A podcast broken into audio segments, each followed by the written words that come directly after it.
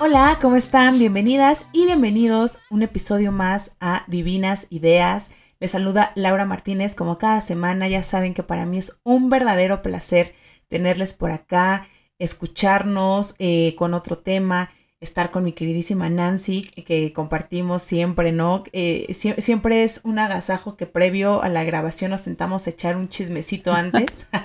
Entonces ya arrancamos la grabación eh, pues con la mejor actitud. Y pues esta semana no es la excepción.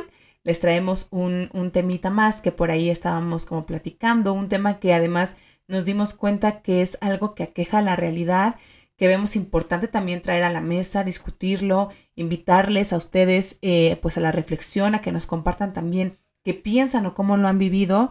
Eh, y, justo por eso lo traemos el día de hoy. Pero antes, antes de irnos de lleno con el tema, me gustaría, por supuestísimo, darle la bienvenida a mi colega, hermana, amiga Nancy que pues estamos otra semanita más, amiga. ¿Cómo estás? Eso sí, mi lado, muy bien. Qué gusto, qué gusto compartir contigo. Exactamente una semana más, un tema nuevo, un episodio nuevo, eh, una nueva experiencia, un tema que también cuando me platicaste eh, que podía ser una propuesta, dije, sí, sí es cierto, es verdad. Creo que no lo hemos, eh, no lo hemos platicado como a profundidad. Obviamente aquí no, pero tampoco creo que por fuera. Y mira que nos involucra tremendamente. Pero muy contenta, muy contenta, Milau, de, de estar contigo nuevamente en este, en este espacio. Igual de poder este, llegar hasta todas las personas que cada semana nos escuchan y que con todo gusto siguen compartiendo este espacio que ambas lo sabes, disfrutamos muchísimo, definitivamente. Así que feliz, feliz de compartir contigo y sobre todo hablar de este tema en el cual voy a aprender porque te lo platicaba al principio, esta parte teórica, esta parte también de, de, datos, de estadísticas que tenemos, etcétera. No las conocía, pero sí, sí tengo varias cositas que compartir. Así que feliz, feliz, Milau, de estar nuevamente contigo.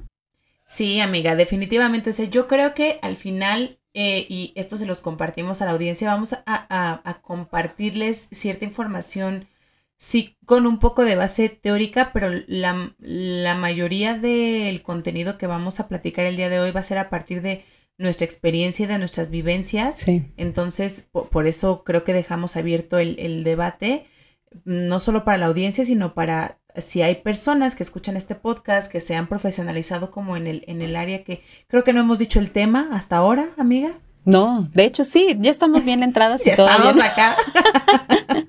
Tiene razón, no lo hemos mencionado, Lau. Sí.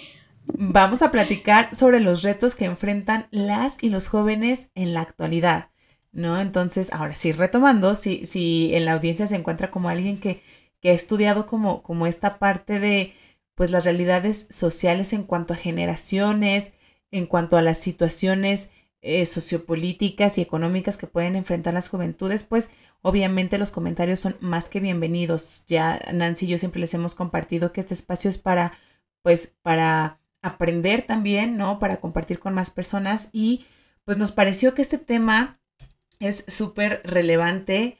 Eh, bueno, yo le platicaba a Nan que hace unos días yo estaba como navegando en las redes sociales y veía por ahí en, una plataforma eh, de contenidos bastante conocida un debate que está ahorita como, como en auge en, España, me parece, en donde hablan como de los jóvenes, ¿no? Pero hay, un debate, entiendo, no, no conozco el contexto como tal, pero por lo que he visto de estos videos es como un partido eh, buscando mejores oportunidades para las juventudes, entendiendo los diferentes contextos que puede existir en la actualidad y hay otras personas que justamente devalúan el existir completamente de las y los jóvenes, ¿no? O sea, de vagos, ninis, eh, incapaces de, poco responsables, no los bajan. Y eso me pareció alarmante porque creo que eso es hablar desde un punto del desconocimiento, creo que es, es hablar desde un punto adultocentrista y pues eh, amiga, tú y yo trabajamos justo con jóvenes. Mm, y, y, por eso creo que nos aqueja muchísimo tener que hablar de estos temas porque estamos muchas horas, durante muchas semanas trabajando con, con jóvenes entre 18 y 29 años. Eh, estamos conociendo como el contexto, las necesidades, los retos que pueden enfrentar.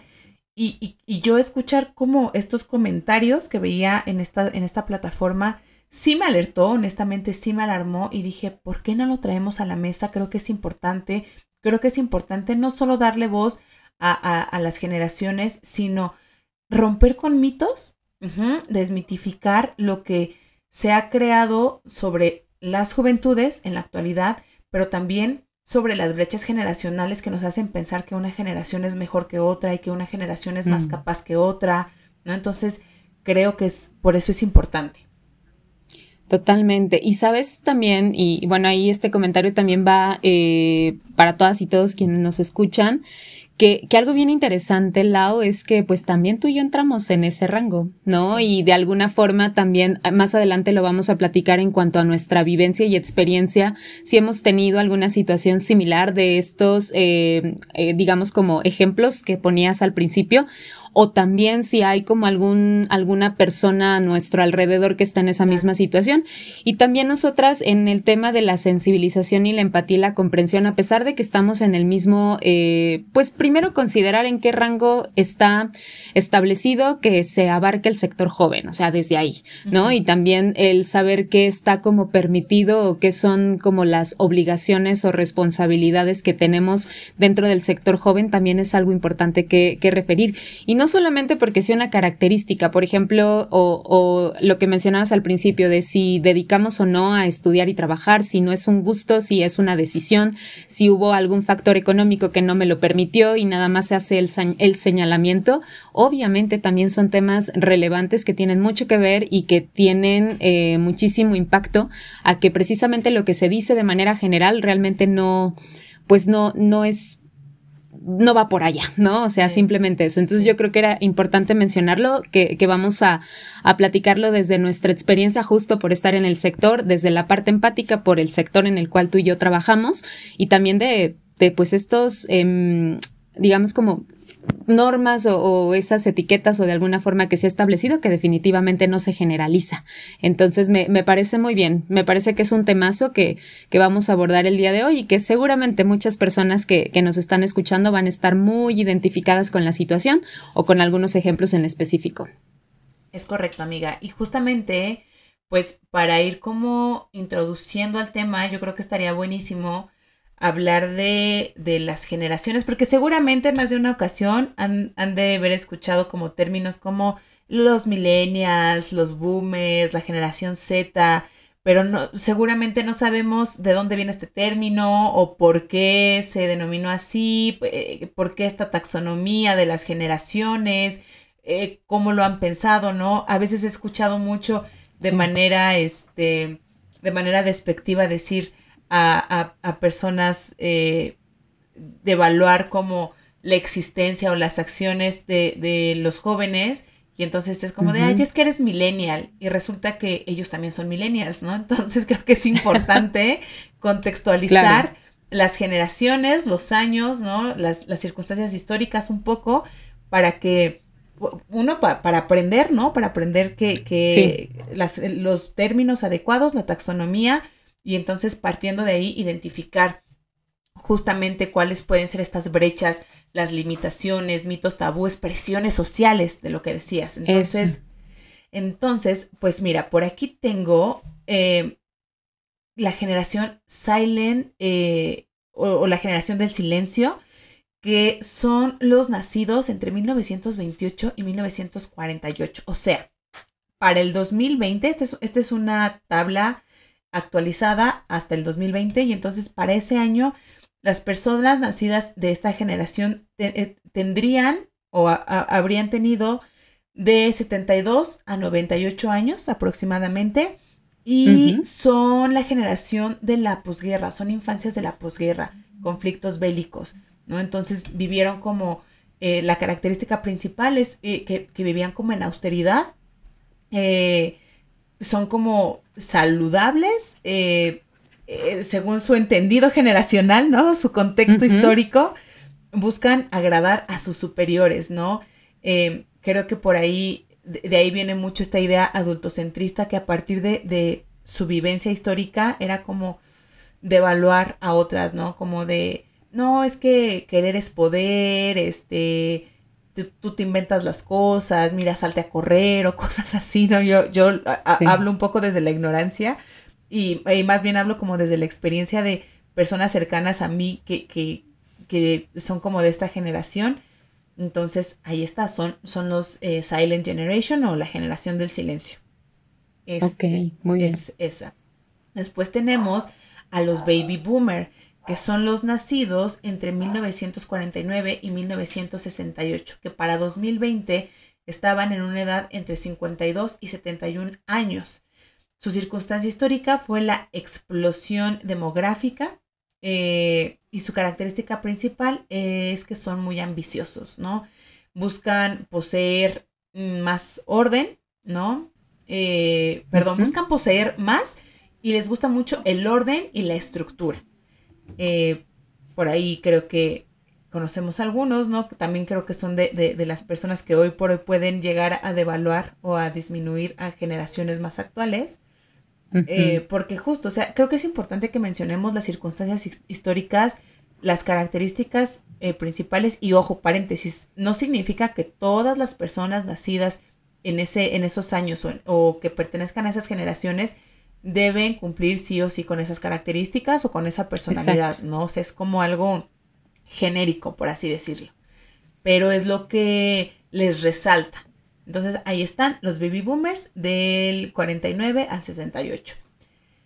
Después tenemos a la generación X, que son los nacidos entre 1969 y 1980, que para 2020 estaban entre los 40 y los 51 años. Su circunstancia histórica eh, más eh, trascendente es la crisis eh, del 73, la crisis del petróleo, y su característica principal es que están en constante búsqueda del éxito. Sus personalidades refieren que están justo obsesionados por, por alcanzar el éxito y los logros, buscan reconocimiento y estabilidad a futuro. Ah, caray, yo me identifiqué con esta generación y no soy de esa generación.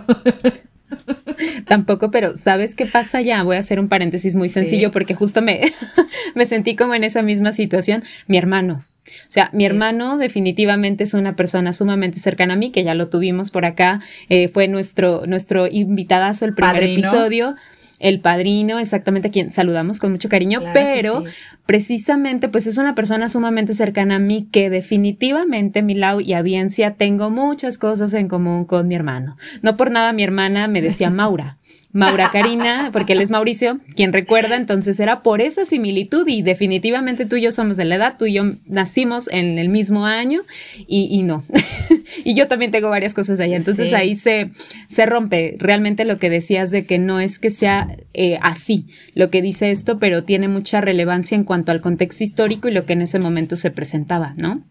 Sí, sin duda, o sea, eh, eh, te digo, y yo creo que también tiene que ver ahí lo relaciono con quien era nuestro cercano de momento. A lo mejor tú tenías más ah, cercanía con tu hermano Mao y es lo que aprendiste de momento. Yo puedo pensar aquí que en esa generación pues, son mis, mis, mis papás y, mi, y mis tíos a quienes yo tenía como de manera cercana en, pertenecientes a esta generación y pues sin duda, ¿no? Eh, no sé si lo he platicado al aire, pero algo que yo identifico muchísimo es, es justamente la, obsesión por el éxito, por, por, el reconocimiento, ¿no? E, eso es algo que trabajo mucho en terapia, pero ahorita que lo leí, sí fue como de, ah, caray, eh, ahí rompemos con la, con la regla un poco.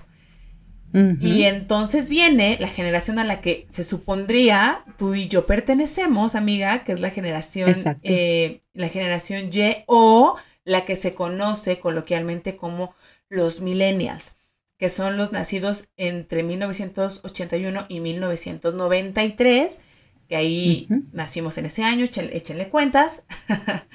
eh, ¿Cuántos para años tenemos? Exacto, para el 2020 estarían rondando entre 27 y 39 años. Es donde inicia la era digital Ah, y bueno, aquí también me, encuentro un poco identificada. la característica principal es la frustración. Creo que nos frustramos muy rápido.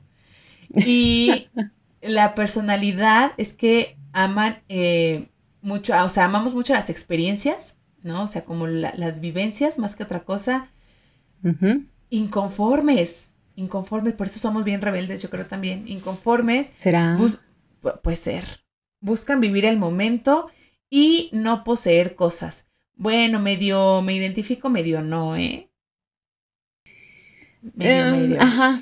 Sí, creo que empezamos bien. En el en el, la primera parte de amar experiencias, creo que sí, este, inconforme. Ay, sí, también creo que no hay muchas cosas que me satisfacen. Creo que Por eso estudiamos lo que estudiamos, amiga. Creo que, es el claro ejemplo, porque estamos trabajando desde la educación, ¿no? O sea, estamos intentando, que, quienes a lo mejor estamos inconformes con ciertas cosas, o nos dedicamos a la educación, o somos activistas, o trabajamos para instituciones sin, fines de lucro y apoyar a, otras personas. Y amiga, déjame anunciarte que nosotras somos las tres. Oye, sí, sí, definitivamente. Estamos, entre, estamos entre la generación X y, por supuesto somos millennial por el, por el tema del, de los años, ¿no? Pero... De los años. Ahí está. Luego nos encontramos con la generación Z, que son eh, los nacidos entre 1994 y el 2010, que para 2020 estaban entre los 10 y los 26 años. Eh, la circunstancia histórica es el crecimiento y expansión del Internet, o sea, son la chaviza de la tecnología. Eh, son, su característica principal es que son irreverentes, son dispersos, buscan la movilidad y la inmediatez. Mm, yo creo que a partir de, justo de, que se iniciaba la era digital, pero ellos ya conocían un poquito más, ¿no? crecieron a la par de la, de, de, este, de este crecimiento como tecnológico y, y, por ahí tiene, tiene mucho que ver. Ya, ya platicaremos más adelante este tema de la, de la inmediatez, que lo he escuchado de manera muy recurrente, pero no sé, ahorita platicamos esa, esa parte. Y eh, amiga, audiencia, hasta aquí se había quedado, o, según yo tenía entendido que hasta aquí se había quedado las generaciones. Sin embargo, ahora que, eh, revisamos, Nancy y yo, como este tema, encontramos que está la generación alfa, o la generación T, me parece que se, que se llama, que son los nacidos entre 2011 y 2025, ¿no? O sea, todavía hay algunos que todavía ni nacen, ¿no? y para 2020 estarían rondando entre los 0, por supuesto, y los 9 años. Eh, su circunstancia histórica es que esta chaviza ya son 100% digitales, ¿no? O sea, ya son, son eh, pues jóvenes mucho más enfocados a la automatización de las cosas aquí dice que su personalidad es que se enfocan en una sola cosa, acostumbrados a más atención sobre ellos mismos. Mm, no lo sé. No lo sé. Está interesante. Y bueno, ya hasta aquí terminamos como con las generaciones, ¿no? Hasta, hasta la actualidad o al menos hasta el 2025 es, es que se marca la generación alfa. ¿Cómo ves? Correcto, pues justo, muy, muy interesante. Fíjate que, que cuando me compartiste la tablita sí me, me generó mucha sorpresa en cuanto a um, como la clasificación y las características en las que los engloban, ¿no? O sea, esa parte. Pero fíjate que, que a pesar de que esto obviamente no es un tema generacional, algo que sí estoy viendo acá y que es un tema que por esa razón me interesó muchísimo es eh, el tema del contexto, o sea, del por qué darle ese significado o esa característica, ¿no? Si es la frustración, si es la inmediatez, si es esta parte de logro de éxitos y lo demás. Precisamente creo que este es, es mucho el tema em, eh, pues sí, histórico, el acontecimiento social que en ese momento se está manifestando y obviamente también el mundo tan cambiante, o sea, mucho y cañón. Entonces, y, y, también eh, algo que, es muy interesante es las necesidades que también se están manifestando en ese momento, ¿no? Porque, por ejemplo, ahorita que, leías la uno anterior al, nuestro, que es al que estamos por edad, ¿no? Por año de nacimiento. Eh, ajá, sí, exactamente, de que pues hay una diferencia muy tremenda, pero hay personas cercanas a mí, que les, les daba el ejemplo de mi hermano, que precisamente también van generando esta necesidad en ti de empatizar con ciertas cosas que no pertenecen a tu contexto actual, pero que tienes el interés de contextos pasados. O sea, por ejemplo, me refiero al, al tema de las oportunidades laborales, de la cuestión de géneros, y eso es algo que también queremos este, mencionar. No sé, como que son muchas, muchas cosas que del pasado al menos a mí me hace tener mucho interés y que también va formando em, pues que haya estas y otras características. Por eso decías como que le dudo o esto es por aquello, pero creo que también depende mucho de eso, o sea, como de, de del, del, involucramiento que tenemos del sector en el, cual, en el cual nos movemos y también de las necesidades que vamos generando en ese momento creo yo. Por ahí, por ahí va como de la sorpresa que me dio esta, esta, este cuadrito, esta tablita que, que nos compartiste, Lau.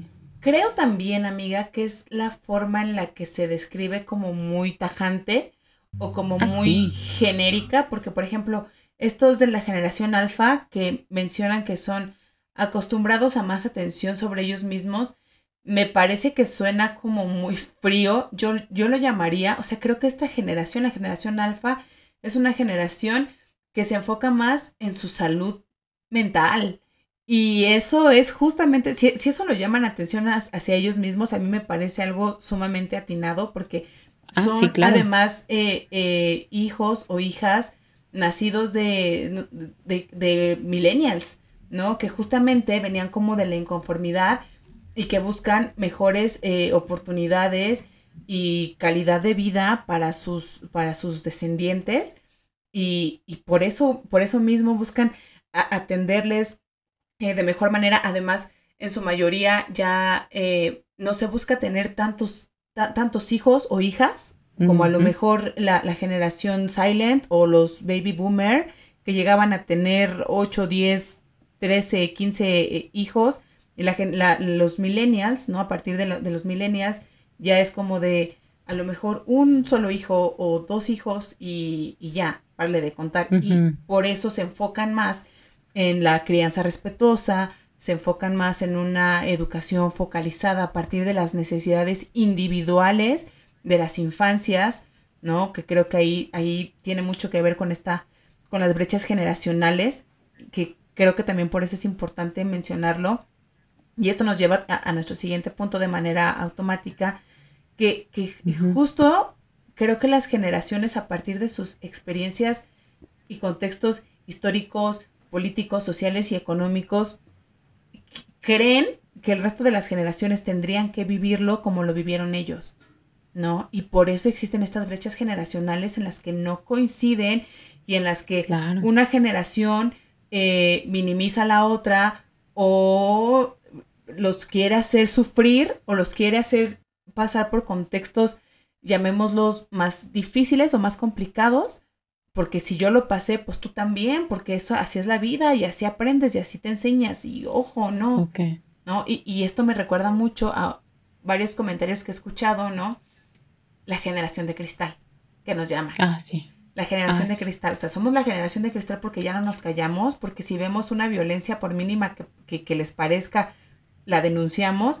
Y entonces yo me acuerdo que una vez alguien de mi familia me decía, ay, es que para ustedes ya todo es violencia. Y yo le decía, no, tía, lo que pasa es que la violencia, la violencia siempre ha sido violencia, nada más que antes no la nombraban. Y ya lo mencionábamos en el tema cuando nos, nos acompañaron las, las, las, chicas, lo que no se nombra no existe, ¿no? Y entonces justo como no se nombraba la violencia como tal, o además era violencia única y exclusivamente cuando había golpes, ¿no? No se mencionaba la violencia psicológica, la violencia económica, no se hablaba de la violencia patrimonial, menos se hablaba este, de violencia feminicida. Entonces, ahora que lo mencionamos, por supuesto es algo que incomoda a generaciones que se silenciaban, a generaciones que lo callaban, y entonces ahora somos generación de cristal, ¿no? Exacto. Sí, y también sabes qué pasa, por ejemplo, la, la parte de la de, de normalizar, porque precisamente, eh, bueno, dentro de, de, mi contexto familiar, eh, mis papás tienen una diferencia de edad muy tremenda en cuanto a, a, a las... A, sí, a, la parte temporal y histórica a la que tengo yo, ¿no? Este, y justamente hay como muchas ideologías que al principio había eh, cierto conflicto de, de, opiniones y lo demás, pero siempre la justificación ha sido esa. Y como bien lo decías hace un momento, no lo entendía hasta justo como tú lo dijiste, terapia, buenísimo, para entender, sí, por favor, eso es lo, mejor que podemos hacer, la mejor inversión no solamente económica eh, que, puedes realizar. Y la verdad, sí, o sea, esta parte la entendí. Y ahora, por ejemplo, cualquier cosa que, que para mí es ¡ah! impactante y que me causa mucho conflicto y que me, me, enoja y me frustra y me todo lo demás, de repente este, hay comentarios, ¿no? De, de personas en este rango y, y, también en ocasiones de mis, de, de, mis papás, que es de, pero es que en ese tiempo, o sea, y eso ah, es, o sea, justificarlo y ya. Entonces, esa palabrita de en ese tiempo es que era así, es llegarlo al tema de, la de normalizarlo y era pues era algo normal, o sea, se veía mientras no llegaras al, al último nivel de, de, de, de, la muerte, ¿no? Que hablando en cuestiones de,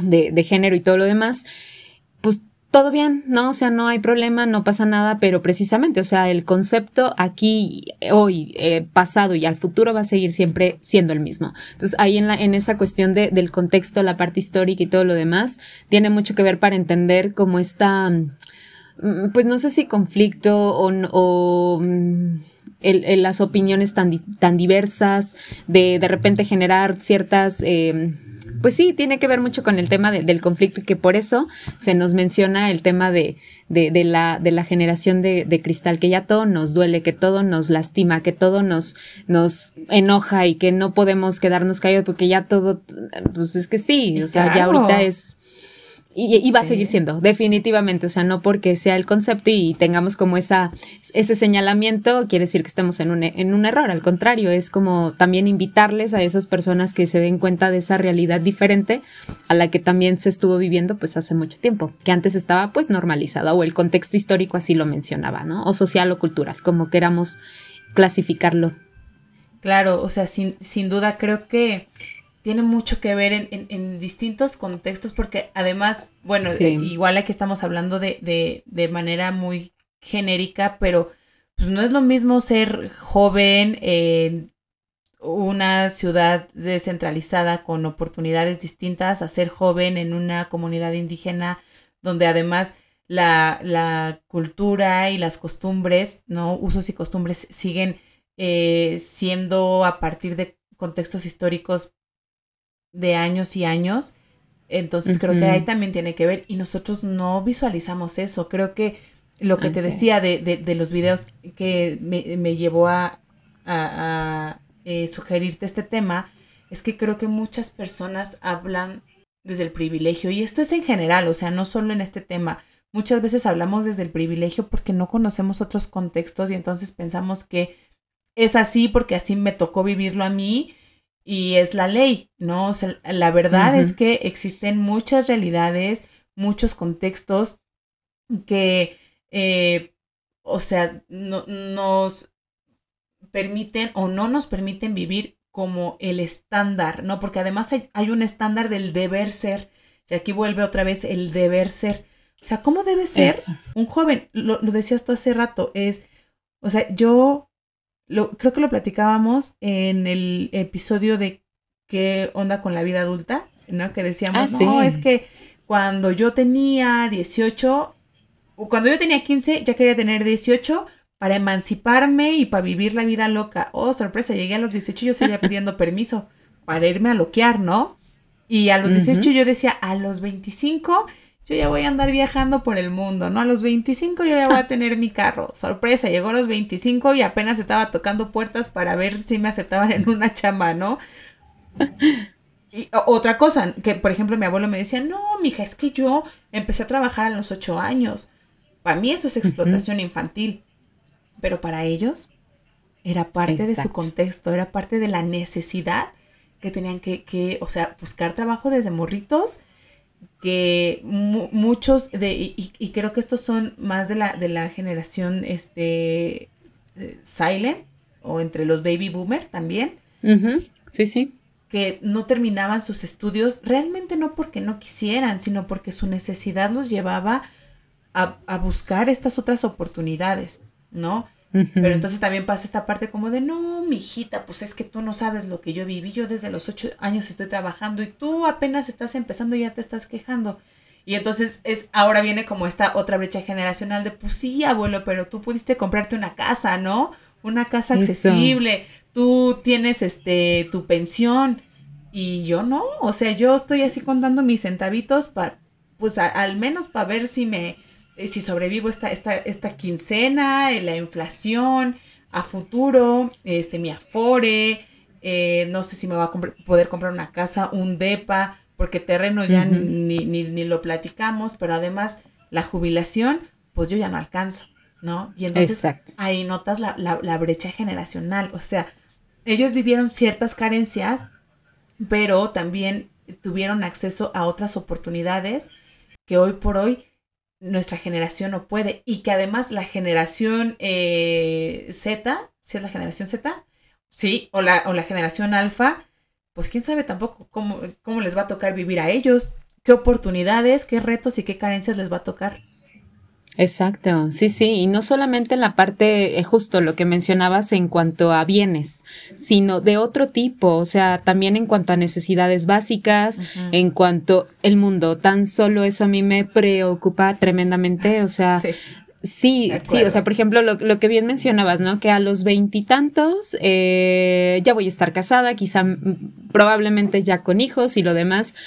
Es eso, Milau, mm, creo, no sé si lo hemos platicado en algún momento fuera en, el chismecito que se nos da muy bien o en algún momento lo hemos eh, dicho, pero la verdad que no es que esté cerrada a la probabilidad o posibilidad de tener hijos, si los tengo, sí en algún momento lo llegué a pensar, hoy en día me cuestiono un poco más, no porque no me parezcan divinos, sino porque no me, no me vea o me vea reflejada. O porque odies a los niños, ¿no? Porque también he escuchado mucho esto. Nada.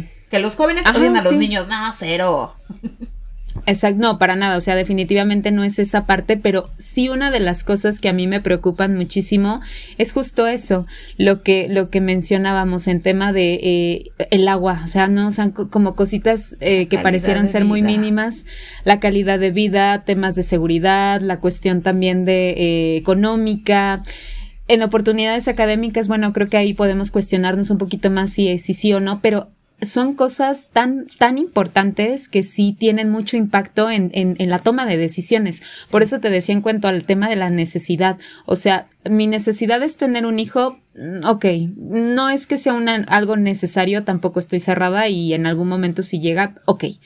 Pero eh, esta parte de cuestionarme y no tener 5, 10, 15, como en algún momento mi abuelo tuvo a mis tíos, es un poquito más cuestionable la situación, ¿no? Y que afortunadamente mis tíos, pues bueno, han llegado a una edad adulta mayor que consideramos es como así no lo plantea la vida, ¿no? De que ese es el proceso de crecimiento de una persona y que hoy en día te das cuenta que no, o sea, que el tema del, del de, de, las muertes y lo demás, o sea, no aplica en personas que ya pasaron todo este proceso de desarrollo, sino que desde muy pequeñitos ya puede estar sucediendo eso. Entonces dices que por temas de seguridad, por temas de falta de comida, por oportunidades en otro tipo, eso justamente es lo que, lo que a mí en lo particular también me refleja muchísimo eh, preocupancia, o sea, desde ahí. Y posteriormente el que me llegue a cuestionar de lo que para ahorita, para mí debería ser como un orden o un seguimiento, ¿no? O sea, de nuestro rango amiga, pues ya seguramente tienes también, yo tengo amigas que ya tienen bebés, que se están casando y que lo demás, y que dices, bueno, y yo estoy en la misma edad y por qué razón no? O sea, pues no es porque, porque lo marque así tiene que ser, sino porque ya también mis necesidades y mis requerimientos y mi cuestión del mundo es diferente, ¿no? Y rompe tremendamente con esta situación. Sí, tienes razón, rompen muchas cosas y se van requiriendo también muchas otras situaciones. Sí, sí, sí, porque además, y ojo, no estamos diciendo como de si tienen nuestra edad o si son este millennials, no es que no les estamos diciendo no tengan hijos, no, no, no, esa es una decisión enteramente propia.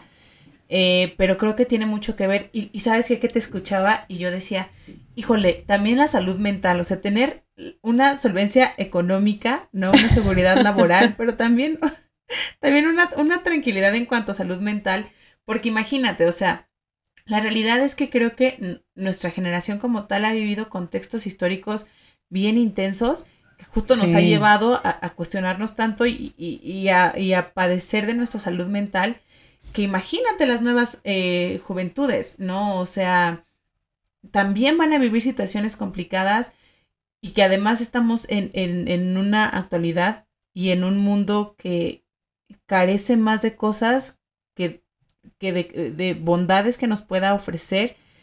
Y, no, no, sé, o sea, esta es una opinión enteramente personal, pero sí, sí es algo que a mí me hace cuestionar.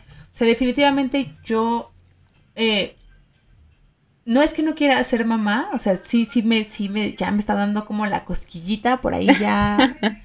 Pero, o sea, es como de, si lo puedo evitar, tengan por seguro que lo voy a hacer. Pero como bien dices, Nancy, si también se me da la oportunidad, Claro que lo voy a tener con todo gusto, pero por supuesto ya con esta visión como diferente en cuanto a mm, brindarle un futuro pues como más favorecedor o si no más favorecedor, menos peor, menos complicado en, en, muchos de los sentidos, ¿no? O sea, creo que sí. eso puede ser. No, y también sabes que, perdón, el tema de la parte consciente y responsable. O sea, por ejemplo, eso, lo que decías, eh, en el caso de, de, la maternidad, ¿no? La maternidad por elección.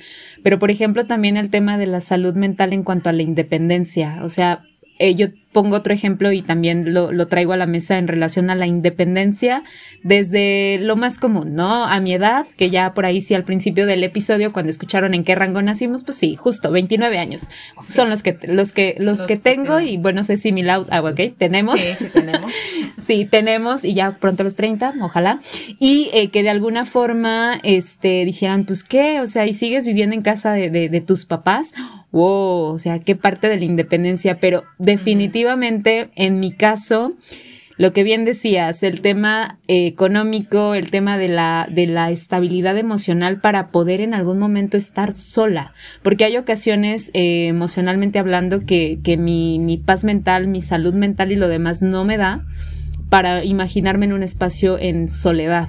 Entonces, no es que justifique el hecho de que para las personas que viven actualmente conmigo, que son mis papás y mi sobrina, eh, pues todo el tiempo vayan a estar conmigo. Sé que eso no va a ser así, eh, pero que de alguna forma ahora mentalmente no estoy lista, no estoy preparada para tomar como esa decisión pero justamente lo que te decía de la, de la responsabilidad y de la parte consciente es justamente esa, que si en algún momento mi necesidad me lleva a eso, también saber qué hacer.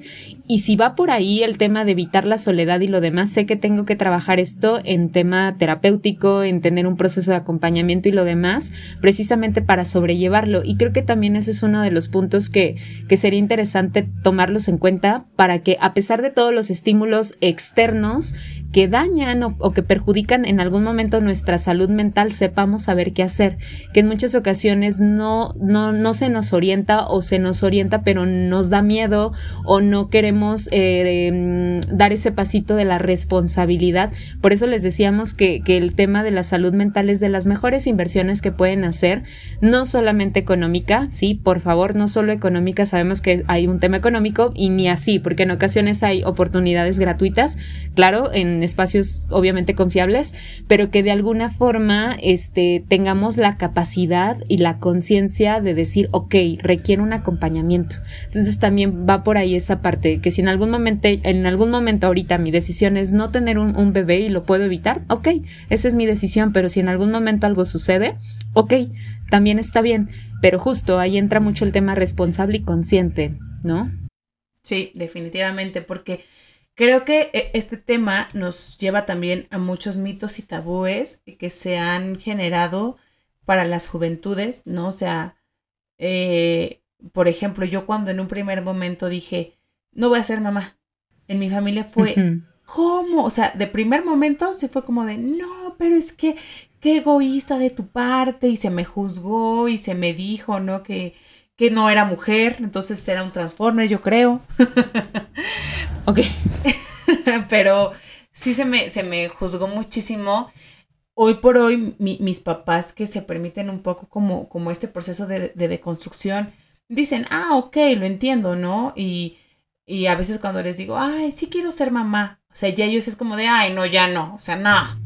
Hasta ellos dicen, no, no inventes. Pero en, en, un primer momento sí fue como este, esta carga de, no, no, no, es que tú estás mal, ¿cómo?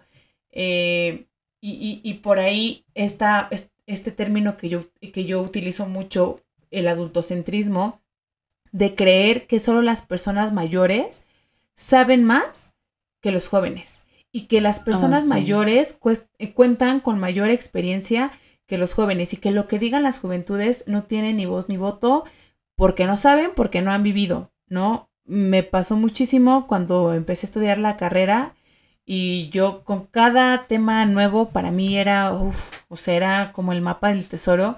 Y yo venía aquí, lo platicaba con, bueno, mis papás siempre me recibieron súper bien, pero con otros miembros de, de, la familia lo platicaba y era como de, a ver, reina, te falta mucho, ¿no? Y entonces me bajaban esos ánimos de, oigan, es que miren lo que leí, eh, descubrí que el capital, que no sé qué, que la economía, y yo venía y platicaba. Eh, y entonces era como de, o sea, cállate, ¿no? Menos cuando empecé a ser activista fue como de, es que tú qué vas a saber de política, ¿no? O sea, estás, estás moquito, tú no sabes. Y yo así como de, ah, caray, pues es que yo he leído muchísimo de política, o sea, me he adentrado en, en, textos, videos, eh, historias y situaciones sobre política en el pasado, presente y, justo a lo mejor no de futuro, pero creo que una cosa te puede llevar a la otra. Como socióloga, en, en mi caso, tengo que estar en constante investigación de la realidad social. Entonces, pues es mi chamba, ¿no? O sea, es mi chamba. Pero aún con eso, aunque yo decía, oigan, pues es que para eso me estoy formando, esa va a ser mi profesión, llegaba alguien de mayor edad y me decía, no, pues es que tú no sabes, podrás tener tu, título universitario, pero te falta vivir.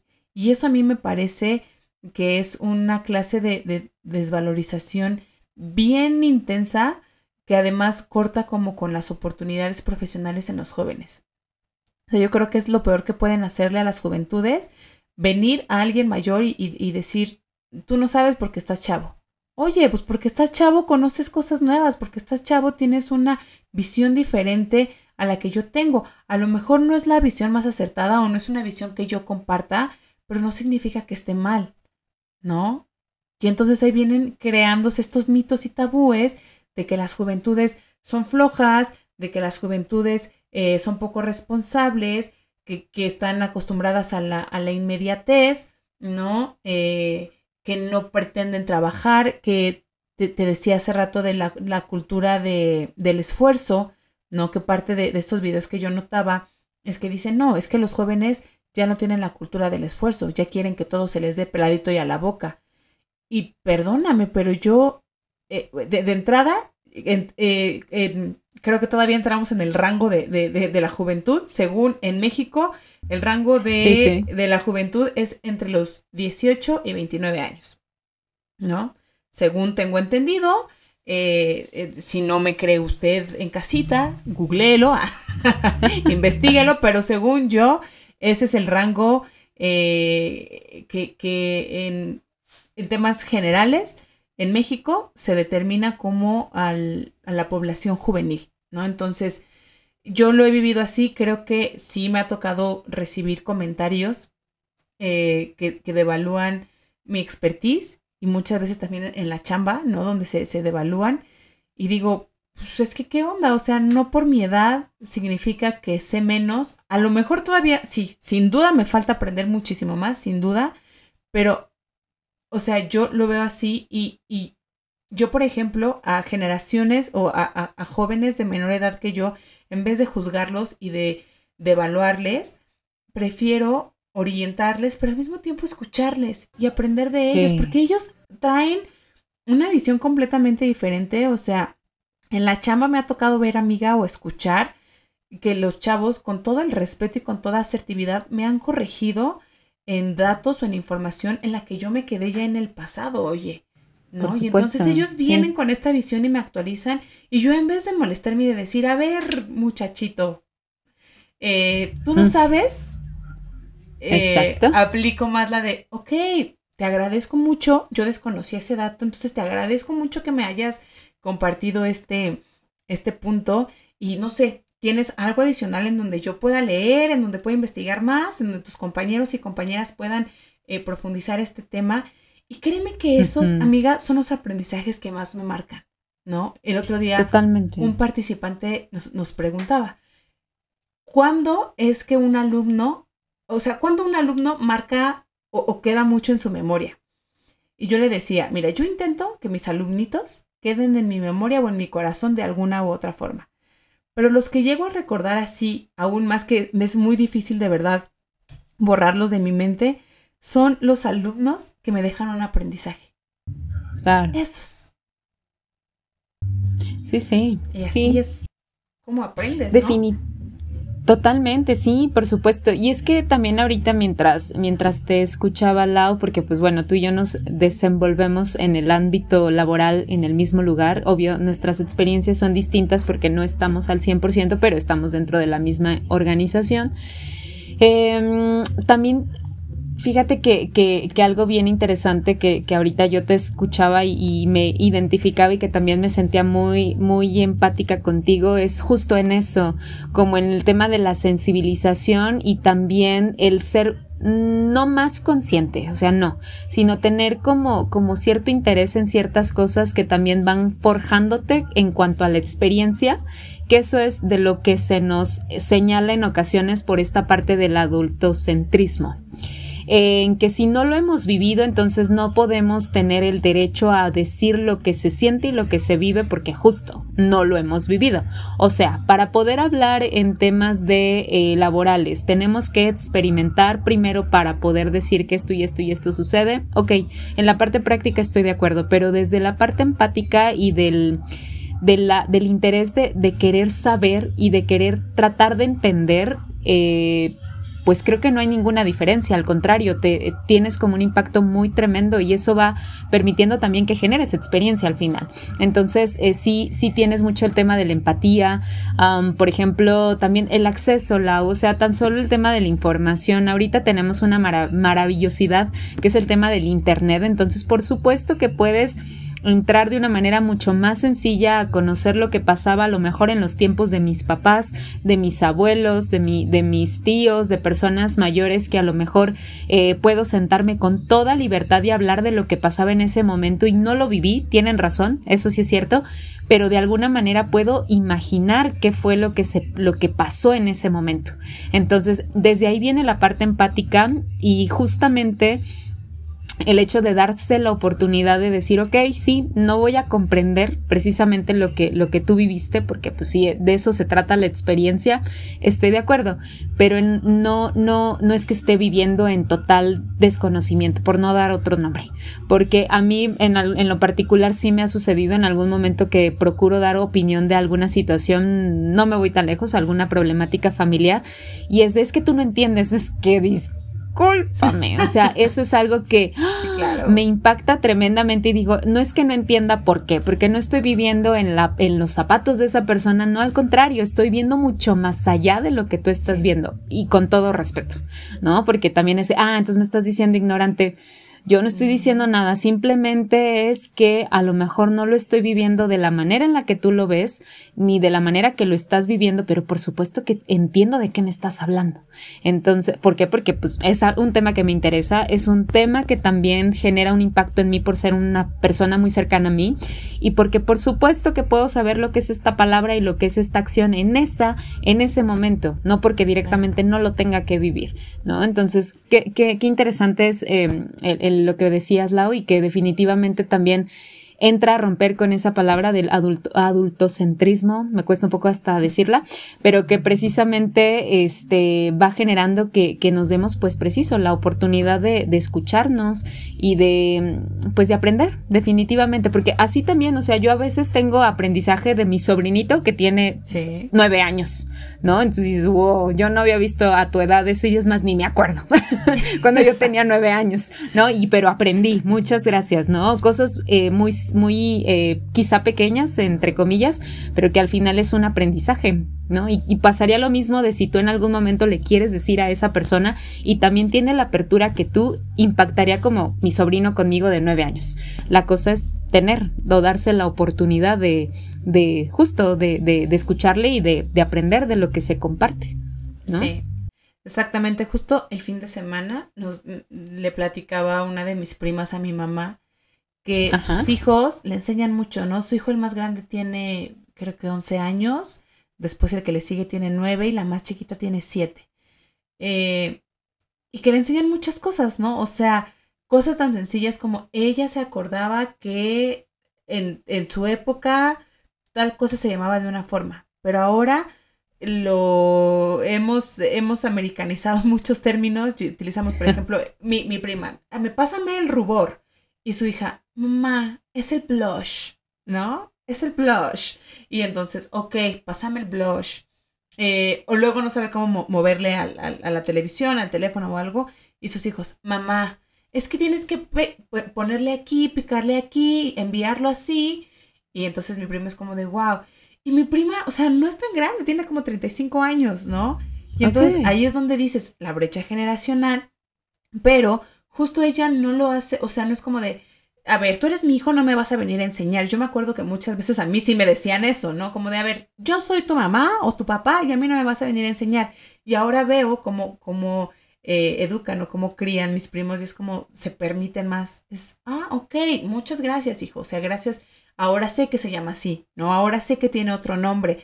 Y eso es bonito porque eh, les estás dando un lugar, ¿no? Los estás haciendo sentir cómodos y cómodas con que lo que están aprendiendo en su, en su entorno tiene valor, ¿no? Con que lo que, o sea, que yo como tu mamá también te, voy a enseñar cosas, pero tú también me puedes venir a enseñar a mí, ¿no? Con amor, con respeto, con asertividad, pero no es como de acá el adulto solamente tiene la razón. Y, o sea, hasta la fecha nos pasa mucho. Mi hermano y yo ya somos mayores de edad, ya estoy por llegar al, a los 30, mi hermano tiene 26.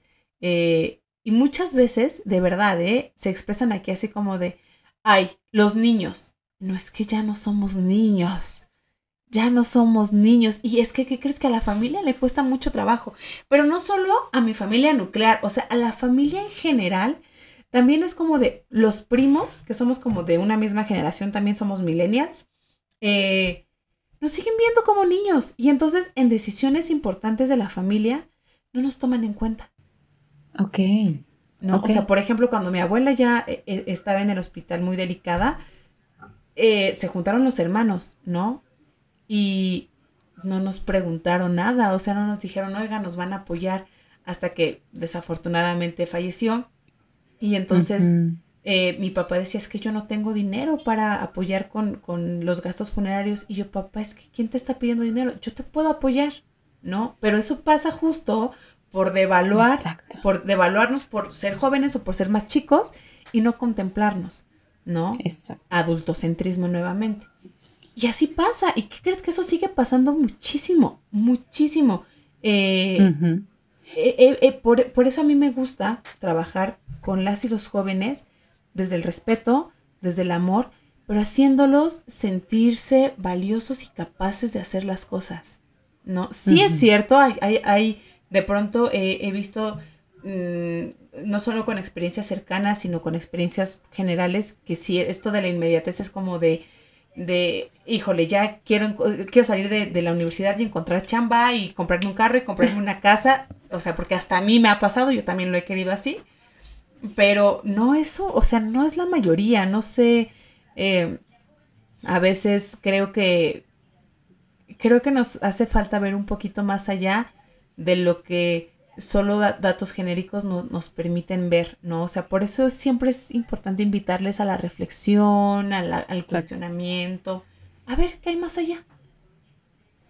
Sí, sí, totalmente, darte la oportunidad. Sí, yo creo que eso es algo bien, bien, bien importante y y pues justo, o sea, también ahorita importante mencionar que, que, este episodio lo estamos orillando a, a, a un tema de, de, la vivencia, la experiencia desde nuestro testimonial personal, pero también desde, desde el testimonial de, del ámbito laboral en el cual nos desenvolvemos, porque justamente también yo disfruto mucho, a pesar de que una ocasión me dijeron de, ¿cómo es posible de que te guste trabajar con jóvenes siendo joven, no? O sea, ¿cómo, cómo querer enseñarles a quien está todavía de tu mismo nivel? Eh, conocimientos que a lo mejor ni tú sabías y que al final quieres compartir y yo, ok. Y fíjate, Lau, que ahorita me ah, justamente me acordé porque eh, en el proyecto anterior donde tú y yo trabajábamos, eh, una capacitación que no olvido, no olvido porque me pasó algo así, justo que va muy de acuerdo al tema. Y ahorita me acordé cuando te mencionaba esto de la enseñanza, porque al final a eso nos dedicamos. Pero me acuerdo que fui a otro municipio de aquí del estado de Guanajuato a impartir una capacitación con una institución muy interesante. No voy a decir nombres para evitar detalles, pero eh, sí era un impacto, tenía, eh, teníamos un compromiso muy grande con esa institución. Entonces, yo recuerdo que yo llegué, o sea, me, fui súper temprano porque tenía que empezar curso recuerdo que estar en la institución como a las 8 de la mañana y yo me hacía aproximadamente una hora y media en el transporte. Entonces, pues ya salí de madrugada, literal. Mi papá me acompañó a la central para tomar el autobús e irme. Llegué, llegué bien a donde tenía que llegar, me movieron hacia el lugar en donde tenía que estar y precisamente vi a lo lejos a todas las personas, porque obviamente veía quiénes eran, eh, a quienes iba a estar en curso. Entonces, eran personas así por temas... Eh, físicos, o sea, voy a eh, especificarlo ahí para que la audiencia pueda imaginar que pues ya van en, un, en una edad mayor a la mía, ¿no? Eh, porque en ese entonces les estoy hablando que yo tendría como unos 23, 24 años aproximadamente, o sea, hace ya un rato. Y eh, cuando llegué, pues yo estaba un poco desorientada en el espacio en donde iba a ser la capacitación y estaba buscando una persona en específico que era quien me iba a recibir, pero no estaba en ese momento. Pero dije, bueno, como todas las personas están concentradas en este lugar, seguramente son ellas. Y sí, dicho y hecho, me acerqué y le pregunté a una de las personas que estaban ahí que si ese era el Salón X. Y me dijo sí. Entonces em, dije, bueno, ok, me voy a esperar. Estaba preocupada porque tenía que llegar a instalar eh, el material y todo lo demás y ya casi daba la hora, ¿no? Y esta persona que tenía que recibirme todavía no llegaba. Total, para no hacerlo muy largo, eh, recuerdo que una persona más em, que estaba dentro de ese lugar le pregunté, le dije, eh, disculpa, eh, ¿la capacitación va a ser aquí? Me dijo, sí, pues va a venir una persona a darnos, a hablarnos de no sé qué, que quién sabe qué, y así. Ya, ok, está muy bien. Entonces, eh, todo bien, o sea, hasta ahí todo bien, pero de alguna forma no me sentí como, como, no, no tenían por qué recibirme, o sea, no era esa la intención, pero sí sentía, estaba excluida al final del grupo, ¿no? Entonces fue como, todo bien, todo bien. Total, no ya abrieron, Ajá, justo a eso voy. Y precisamente por el tema de la edad y todo, ya después tuvieron eh, la, la, confianza de externármelo porque pues ya vivieron el curso y tú sabes qué calidad de curso, definitivamente bello. Entonces, eh, ya, llegó la persona que me iba a recibir, que también estaba en un rango totalmente este, diferente a mi edad.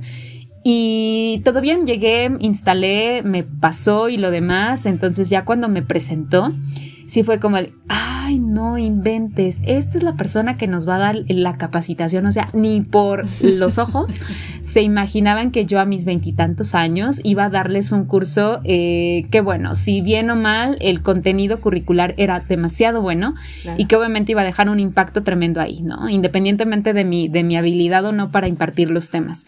Entonces, al final el resultado fue muy viable, fue muy bonito y eso rompió tremendamente con el, ah, esta chavita, esta morrita de cuántos años nos va a venir aquí a decir lo que hay que hacer y más por el prestigio de la institución. Entonces, eh, las amé, definitivamente. Al final creo que fue difícil que no amáramos a un grupo con el que estuvimos, pero sí, fue como de, no, gracias, todo muy bien y padrísimo. Y me estaba acercando con personas de 40, 60, tantos años que se han dedicado toda la vida al tema de la atención y servicio al cliente y que al final eh, una chavita de 22 años en menos de 8 horas nos vino a dar un curso así y que cambió tremendamente su, su, su experiencia profesional. Dice, ok, entonces ahí no rompe con esa situación en el tema profesional, que es en el que me ha tocado envolverme un poco más y que definitivamente ha tenido un impacto de, pues, ¿tú qué me vas a enseñar, no? Si estás bien chavita, ¿tú qué me vas a decir? Hoy, pues es que tan solo este trabajo lo hago desde mi gusto, la pasión y el amor que le tengo y, y porque también trato y procuro eh, ver cómo lo vives tú, ¿no? Y más que yo darte un, un, tema, un aprendizaje, también procuro que tú me eh, brindes también cuál es tu necesidad de aprendizaje y en base a eso trabajamos. Pero, pues es eso, ver un poquito más allá de lo que se presenta, ¿no? En el momento. Sí, qué padre. Y desde ahí dices, ok, y eso da como motivación, Lau, porque yo traté de que no se viera como un tema de, ah, sí, ah, bueno, entonces me está retando. No, no, sino que al contrario era de, ok, Nancy, ¿cómo le vas a hacer para que realmente impacte lo que quieres hacer? Claro. ¿No? Y eso, pum, pum, pum. Y pues ya, la historia te la sabes, amiga. Sí, sin duda. Pues, también, me, también me tocó en varias ocasiones cuando llegaba a algunas localidades y decían, ay, ¿cómo esta chavita nos va a dar el curso? Y sí, varias veces hubo señoras que me decían, no, ¿cómo te nos vas a venir a enseñar? Bueno, les vengo a enseñar con respeto, o sea, yo vengo a compartirles, ¿no? Yo les cambiaba la idea de no vengo a enseñarles, vengo a compartirles. Y entonces cuando les cambias ahí la idea es como de, ah, ok, ¿no? Y se permitían muchísimo, pero sí, sin duda también eso, eso tiene, tiene mucho que ver. Eh, fíjate que por el contrario yo me acordé de otra anécdota cuando fui a dar ese mismo curso del que hablabas, amiga, a una comunidad en, Toluca y me recibió un, chico sumamente amable, la verdad que sí, siempre, todo el tiempo. Fíjate, en ese entonces yo creo que también tenía como la misma edad que tú, como 20, como 24, 25 años tenía. Y él no era más chico que yo, o sea, él seguramente tenía como 22. Pero amiga, de verdad era como de, licenciada, por favor, sígame acá. Ah, ay, no te preocupes, me puedes hablar de tu, no, no, ¿cómo cree licenciada? No, no, no, qué falta de respeto. Y yo, no, de verdad, no te preocupes, con toda confianza me puedes hablar de tú.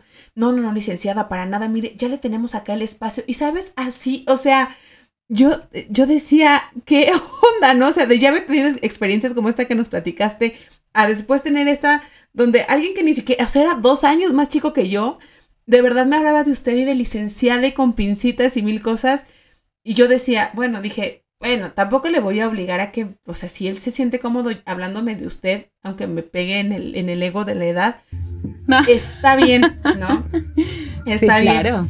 Pero era así con todos. Ya después nos, nos acompañó este, eh, mi jefa del, momento, nos acompañó y también le hablaba de, usted. Eh, a ese mismo municipio nos acompañó eh, otras dos personitas que, conocemos mucho y, que nos y que han trabajado con nosotros, que es, Paola, este, también a Paola habló de usted y a Suriel, ¿no? O sea, era ingeniero, por favor, pase usted para acá, que no sé qué, etcétera. Entonces es como esta, esta contraparte, ¿no? En la que también, o sea, dices, ay, nada más nos llevamos dos años, no, sea, no seas payaso, háblame de tú, somos contemporáneos, ¿no? Pero pues, sí, sí. Pero creo que también tenía mucho que ver como con, la cultura, era una comunidad muy chiquita, era una comunidad sumamente respetuosa, ¿no? Porque hasta las personas que, tomaron el curso me hablaban de usted, aunque era, aunque había personas más grandes de, de edad, me hablaban de usted, ¿no? Entonces, híjole, eso es, es como todo el impacto que tiene, pero creo que lo que queremos resaltar es, es, es justo, ¿no? Esta lucha constante de, de que otras generaciones quieran venir y devaluar o minimizar o invisibilizar, de hecho, acciones o aprendizajes que tienen las nuevas generaciones. O sea, como por, creo que está más padre unir esfuerzos, está más padre permitirnos aprender. Y digo, esto también empatizo mucho porque sé que a, generaciones como, como la Silent, como eh, baby boomers les cuesta mucho, entonces intento empatizar, ¿no? Porque yo lo, trabajo mucho con mi abuelo, es como de, ok, abuelo, ok, te respeto, ¿no? O sea, hablemoslo así, desde el respeto. Yo te respeto, tú me respetas, no coincides con mi opinión, yo no coincido con la tuya, pero nos respetamos, ¿no? Y entonces siempre tengo una frase que dice mucho Jaycee, existe, existe mi verdad, tu verdad y la verdad. Y ahí es donde está como, como el tema, ¿no? O sea, muy rara vez se llega a la verdad porque uno defiende su verdad y la otra persona defiende su verdad. Entonces, ahí hay un, un, una estira y afloje. Pero al final creo que somos parte de, de, una misma sociedad, somos parte de contextos, aprendizajes, eh, momentos que, que, pueden sumar muchísimo. O sea, sin duda. Sí, definitivamente. Y eso es lo que hace, bueno, ya si lo vemos desde un aspecto más agradable, pues es lo que hace también el tema de la diversidad y el aprendizaje, Lau. O sea, yo creo que mientras, eh, justo, eh, qué, buena frase la que JC comparte, que le saludamos también con mucho cariño. Eh, sí, o sea, totalmente viene del, tema y la, la, razón tremendamente de, ese impacto, porque sí, o sea, a lo mejor yo te yo te hablo desde, desde lo que yo he visto, lo que yo he vivido, lo que yo creo que es así y lo que yo creo que podría funcionar, ¿no? Y también tú me hablas desde esa misma perspectiva, pero detrás de eso, la audiencia, hay muchísimo, muchísima justificación. ¿Por qué lo ves así? ¿Por qué lo vives así? ¿Por qué lo transmites así? ¿En dónde aprendiste eso? Eh, ¿Por qué te hace creer eso? ¿Por qué es lo que te obliga? ¿Qué es lo que te orilla? ¿Qué es lo que te amenaza a que, a que pienses así? Y por esa razón es que esa es tu justificación de, o tu solución, ¿no? Si vemos en una solución de algún problema, algún conflicto pero es un rollo, o sea, es un rollo en el tema de la comprensión, de entender de si funciona o no. Por ejemplo, en el caso de mi papá, que es con quien tengo un poco más de, de, de, de, conversaciones interesantes, este, es como de, ok, va, perfecto. Pero al final, si, si separamos esto, Pa, tú y yo nos llevamos súper bien. O sea, súper, súper bien. Independientemente de, esta, de este problema, de este detalle, tú y yo encontramos cosas en común que nos hace justo eso, amarnos, y que nos hace justo eso, llevarnos bien. Aunque aquí, no, ¿no? O sea, no y mejor para evitar justamente el conflicto y que no haya un tema de a ver quién tiene la razón, pues mejor no tocamos el tema, pero también tratamos de, que pues entendamos. Y llega un momento en el que mi papá ahora tiene muchísima paciencia conmigo porque sabe que al primer estirón es como, yo luego, luego reacciono, sí, y obviamente lo he trabajado mucho en terapia, muchísimo en terapia de la comprensión hacia mi papá, con toda confianza lo, lo comparto y, le amo mucho, pero sí hay ciertos, ciertas cosas que en ocasiones es como de... Oh, pero todo bien. O sea, recuerdo, ¿no? El año completito que llevé a terapia esta situación y fue de, a ver, para que llegáramos en, es, así fue el momento, así es la vivencia, así es. Toma la paciencia, ¿no? Mientras no haya esta eh, afectación mayor, obviamente tampoco es justificable, pero si ya en algún momento también tu papá trata de entenderte, pero le cuesta trabajo, es porque hay un hoy, o sea, hay algo bien arraigado y de alguna forma es, es difícil romper con ese, con ese tema, pero si se da la oportunidad de escucharte ya es una gran ventaja. Entonces eso es algo que, que también se, se valora y que también él trata o, procura de alguna forma tratar de entender y justamente eso, eh, a empezar a aprender a respetarme y, y, al revés. O sea, creo que eso también ayuda mucho a que, a que vaya Em, pues enriqueciéndose y que también en mí despierte necesidades diferentes, ¿eh? porque a pesar de que ya tuve, o sea, como que esta situación empezó cuando estaba en la universidad, porque también me pasó como tú, Lau, que empecé a conocer y llenarme de información y wow, o sea, esto no era la realidad que a mí me, me plantearon y llegar a tratar de cambiar el mundo literal, así, desde mi contexto, puede no haber, espérate, ¿no? Entonces también eso ha, generado un cambio también tremendamente en mi papá y que he visto y que de alguna forma ya no es el mismo, porque antes sí eran un tema de, a ver, no, ¿no? Y, y verme eso como una hija. Ahora ya es de, ok, vamos a dar la oportunidad, intentemos lo tuyo. Si no funciona, vamos a ver en qué se equivocó. A ver, pues intentemos ahora lo tuyo. Ah, perfecto. Entonces, no, ni lo tuyo ni lo mío, otra cosa. No, apoyo externo, ¿no? Y eso, o sea, pero tratamos o procuramos de, de pues darle la oportunidad a la otra parte y no desde, ah, soy tu papá y así son las cosas, ¿no? Eso. Exactamente, Lau. Eso sí, es bien importante. Y fíjate que mencionabas esta parte de la diversidad y la inclusión. Creo que ese es otro tema generacional, ¿no? Porque es como de, ay, no, la comunidad LGBT ¿Cómo es posible? Ahora ya se inventan estas cosas. Antes eso no existía. Oh, claro que existía, pero otra vez no lo mencionaban, lo silenciaban, ¿no? Y entonces es como, no, pero es que ahora es el descaro. Ah, hay una, una frase que mi abuela mencionaba mucho, es que una cosa es libertad y otra es libertinaje.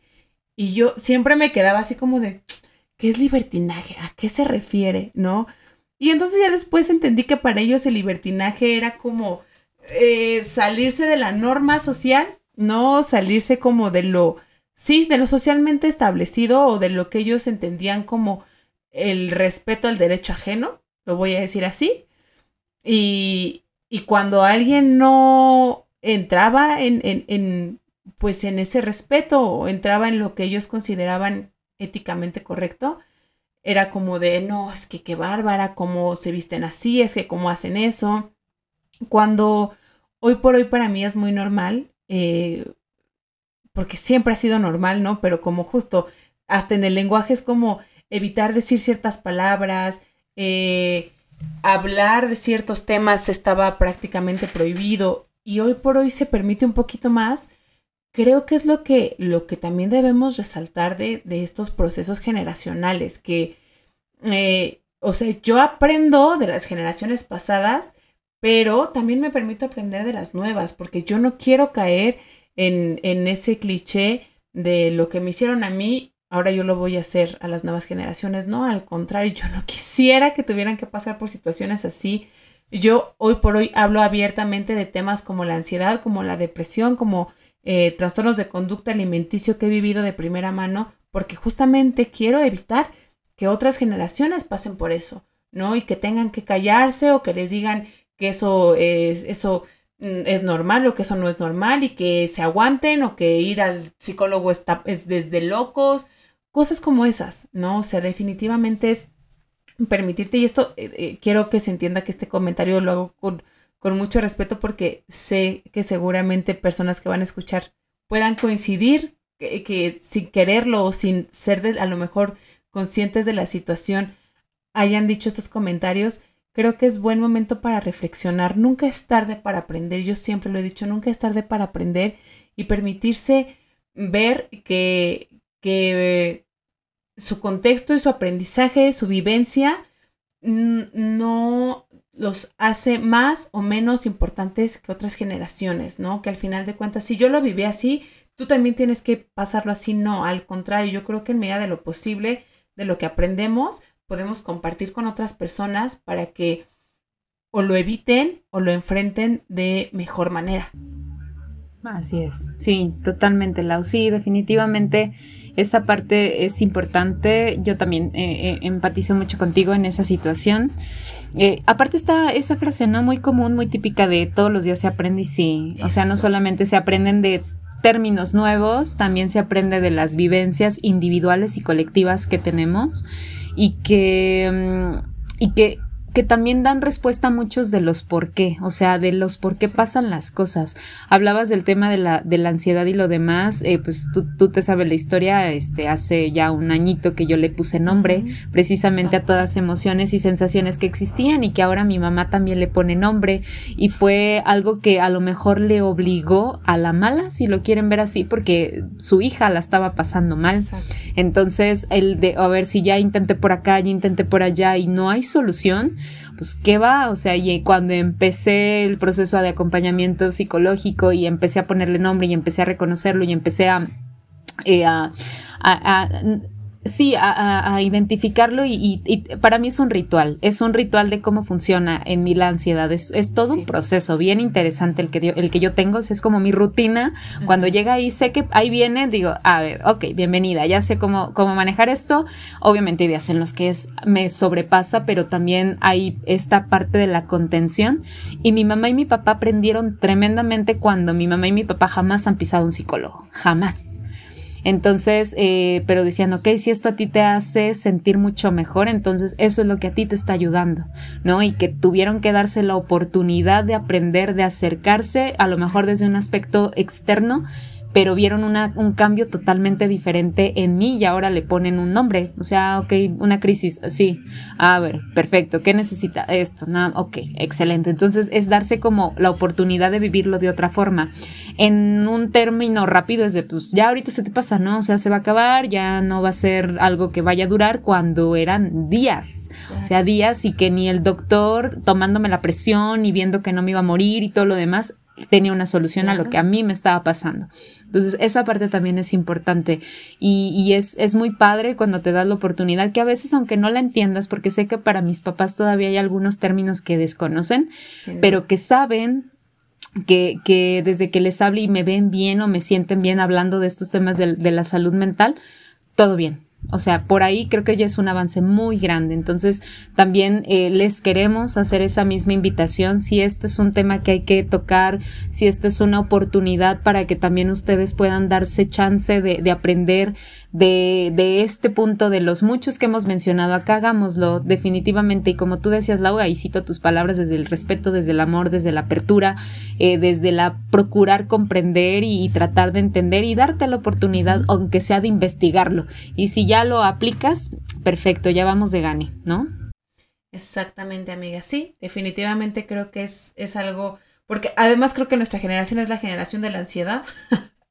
y es, es importante hablarlo, ¿no? Pues al final de cuentas, eh, aunque aprendamos a vivir nuestros procesos, mm, no es algo que esté padre. O sea, que nos cuesta. Entonces, si podemos también compartirlo con otras personas, sin duda, sin duda, amiga. Y bueno, el último punto sería, ¿qué acciones consideras tú que pueden mejorar como oportunidades para las juventudes? Sí, pues yo creo, Lau, eh, que hemos estado mencionando como varios, eh, varios puntos, ¿no? A lo largo de la charla, creo que hemos eh, tratado también de, que este episodio sea así de la información, quizá como, como a mí al principio había muchas cosas que no comprendía o a lo mejor de alguna manera las había visto o había tenido la, la la parte de, de, de, estar conviviendo con, con ese tipo de palabras, de comentarios, de, de sí, de experiencias en general, pero que de alguna forma no lo clasificaba y no me, no había profundizado, pero creo que eh, a lo largo de, de, este, de este programa hemos estado platicando un poco como de estas acciones y de, de áreas de oportunidad que podemos mejorar, precisamente para que esta parte de la distinción, de clasificar generaciones, de etiquetar cualidades, características y lo demás no sea tan notorio. Eh, yo creo que una de las principales que ahorita podría como ver reflejada, y ya la hemos mencionado anteriormente, es justo eso, el darte la oportunidad de... Eh, del diálogo, o sea, creo que desde el diálogo, desde lo que para mí ha sido mi, mi, testimonial de vida y también lo que para ti es y cómo podemos encontrar algo en común, ¿no? Desde lo que a ti te tocó vivir con lo que a mí me está tocando vivir y cómo podemos eh, fomentar algo que en común sea una mejor eh, tema de vivencia, ya sea la preocupación por el mundo, el medio ambiente, no sé, el tema de lo digital, si eso también es otro tema relevante. Eh, lo veo ahora con mi papá, que ahora mi papá eh, se está adentrando a utilizar un teléfono celular touch, entonces ahí vamos con las clases hacia mi papá y se está dando la oportunidad. no sé, también la cuestión del tema económico, o sea, el que te permitan también em, el, aportar, ¿no? No desde la obligación. En el caso de, de, aquí en casa es como de, de, no estás obligada, pero claro que es muy notorio lo que está pasando, ¿no? Entonces desde ahí es como de, pues yo también pudiera, aunque mi papá pensara o creyera que él es el responsable, el saber que no, no, no, no, no puedo todo, o sea, requiero también de tu apoyo y eso te lo agradezco. Entonces creo que eso de la apertura, darte la oportunidad, el, el procurar encontrar algo en común, eh, de primer momento algo muy caserito, creo que sería eso que es una de las ideas que, vienen como a mi mente.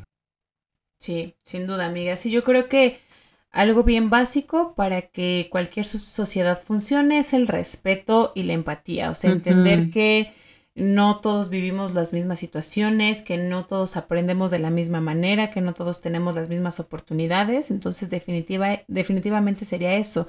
Y que si a lo mejor ya tenemos visibilidad o más claridad de que existen, pues, eh, estas diferencias, estas, eh, pues estos retos, poder ser agentes de cambio o acompañar a, las juventudes, a, pues justo a, aprender y permitirnos aprender también de ellos. Y pensando como un poquito más allá, eh, que, o sea, que no esté como a nuestro alcance de primera mano, creo que estaría buenísimo que pues los, los gobiernos, las empresas eh, buscaran crear e implementar programas sociales a favor de las juventudes. Sin duda hay que crear programas, este, programas sociales para muchas áreas, pero particularmente en este tema creo que sería algo muy bueno. Nosotras trabajamos en un proyecto así.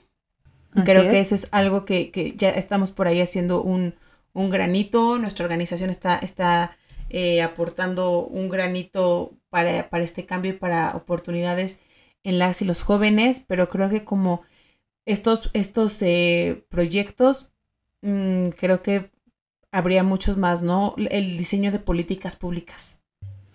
Oh, sí. Hagámoslo, la Ay, sí, mana, yo creo que sí, anotémoslo.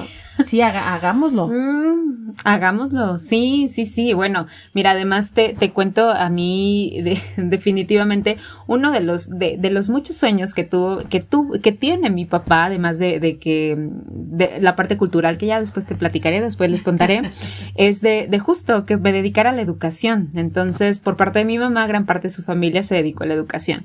Entonces, mi papá es como de me encantaría verte en un aula de maestra y lo demás, ¿no? Y pues algo muy similar, porque al final pues lo hacemos. Pero este, justo cuando él tenía que ir a alguna escuela, él me llevaba con una, una alegría. y siempre le decía, a mí me encantaría, o sea, a mí me encanta demasiado trabajar con jóvenes. O sea, me caen muy bien los jóvenes, a pesar de que yo todavía sigo en ese rango. Pero así yo disfrutaba muchísimo trabajar con jóvenes. Obviamente, disfruto mucho trabajar con mujeres en todos los sentidos y en todos los sectores. Pero este, sí, hagámoslo. Sí. Ahí, anótalo, amiga. A ver, ¿qué, qué, qué, nos sale? De entre tantos pendientes que tenemos para hacer, ahí se nos suma ese. Ese suma ese. Podría ser parte de, mira. Claro no sé, piénsalo. Sí, claro que sí. Que, la, que, la, audiencia nos, nos deje un like para, que, para que lo hagamos. Aprovechemos para que lo hagamos. Pero sí, amiga. Y bueno, ya estamos sobre el tiempo. Otra vez se nos fue el tiempo rapidísimo. Lo noté porque está mi gato ya aquí pidiendo atención. Y dije, ah, caray, oye. ya vi. Entonces, híjole, fue un tema que la, la, la campechaneamos súper bien, amiga. Creo que es algo que además trabajamos día con día y que vimos súper necesario traer eh, a la mesa en, en, este episodio. Pero pues eh, creo que parte de, de, de esto son como las, las conclusiones que tendríamos, ¿no? Que ya mencionábamos por aquí un poquito, particularmente en mi caso es eh, dejar de dividirnos en todos los aspectos, en, en, género, en raza, en identidades, orientaciones eh, generacionales, etcétera, y empezar a entendernos como personas que contamos con conocimientos, aprendizajes, experiencias diferentes y que podemos aportar unas con las otras y que justo podemos crear oportunidades tanto para eh, adultos mayores como para eh, jóvenes, infancias, mujeres, eh, mujeres en, en estado de vulnerabilidad. O sea, realmente voltear a ver a la otredad y permitirnos tendernos la mano. Eso es lo que, lo que a mí me gustaría compartir como conclusión, tendernos la mano. Sí, total. Sí, definitivamente. Y yo sumo a lo tuyo porque me, uno definitivamente a lo que tú comentas, ese tema del aprendizaje, o sea, de cualquier cosa. No hay eh, medición en cuanto se aprende más de cuál sector, no, al contrario, creo que aprendemos de todo, o sea, de todo y con todas y todos todes. O sea, realmente creo que todas las personas tenemos en general algo que aportar de lo que tú quieras, el tema que sea de interés, de los que mencionamos hoy o de los que a lo mejor se nos pasaron, pero de todas las personas aprendemos muchísimo, muchísimo, desde lo que les gusta hacer, desde el tema de interés, desde lo que les preocupa, lo que les da miedo, lo que les genera temor, lo que les da alegría. O sea, todo esto creo que embona muy bien y, aporta tremendamente a nuestras vivencias y nuestra experiencia y es lo que hace muy interesante al mundo al final. Sí, claro, no está para nada padre toda la parte negativa, claro que no, no lo justifico, pero al final también es un aprendizaje. Y justo es eso, o sea, de cualquier persona aprendes, de cualquier persona hay algo que aportar y todo lo que, lo que te pueda yo externar y cualquier persona que esté a nuestro alrededor o tu alrededor, eh, seguramente tiene bastante relevancia. Por algo lo dice o por algo lo externa o por algo lo comparte, ¿no? si no quisiera dejar como por ahí alguna semillita, algún eh, sí, algún granito de curiosidad y de intención, ni siquiera se diría, pero si, si se dices por algo, entonces den, démonos la oportunidad de, de, poder verlo reflejado y, justo escuchar y empatizar y, y, aplicar exactamente todo lo que mencionaste, Lau, también.